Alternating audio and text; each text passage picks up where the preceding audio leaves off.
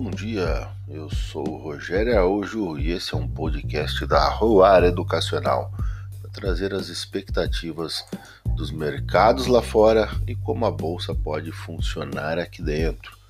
Banco Central no Brasil deve repetir a alta da taxa Selic agora na próxima quarta-feira. O Comitê de Política Monetária do Banco Central deve promover mais uma alta de 0,75% na taxa de juro. Alguns economistas dizem que a principal modificação seria subir 1% nessa taxa e a gente fecharia com 3,75% de taxa Selic ao ano. Espera-se que suba pelo menos 0,75% e que freie um pouco a aceleração da inflação por aqui. A balança comercial brasileira também fechou com superávit recorde, graças ao mercado agrícola, né? A balança comercial brasileira registrou um superávit de 10,345 bilhões de dólares em abril, o maior saldo de todos os meses da série né, do governo, impulsionado, claro, pelo mercado agrícola.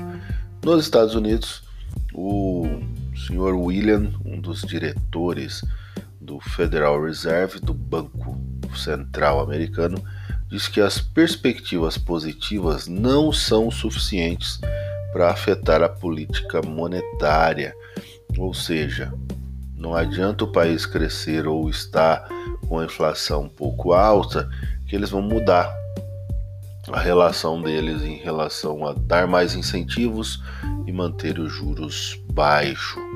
Né? O Powell disse que a recuperação econômica, que é o presidente do Banco Central dos Estados Unidos, diz que a recuperação econômica dos Estados Unidos é afetada por disparidades raciais e educacionais. Já imaginou? O presidente do Banco Central dizendo que as diferenças entre brancos, negros, hispânicos, imigrantes de todo o resto do mundo e a sua, o seu grau de educação é que afeta a recuperação da economia nos Estados Unidos. O gasto com as construções civis por lá também aumentaram, só que bem menos do que o esperado. Né? Se recuperaram muito menos do que o esperado em março, uma vez que a força do setor imobiliário foi compensada pelos incentivos né, de mensais ali de parcelas de auxílio nessa emergência pandêmica. O setor de construção lá de peças e, e equipamentos, o setor de manufatura, a atividade manufatureira dos Estados Unidos, cresceu em um ritmo muito mais lento em abril também, provavelmente limitado pela escassez de insumo, ou seja, faltou matéria-prima. Né? Em outras palavras, faltou matéria-prima. A Europa segue com medo aí, um pouco de receio hoje e as bolsas não sobem tanto na Europa, porque a inflação nos Estados Unidos deve continuar. E infla a inflação nos Estados Unidos continuando força inflação no resto do mundo. E dessa forma prejudica os negócios na Europa e para a Europa também exportar e comprar produtos importados. Dessa forma fica mais difícil as negociações, os negócios na Europa. No Brasil, segue nessa linha também.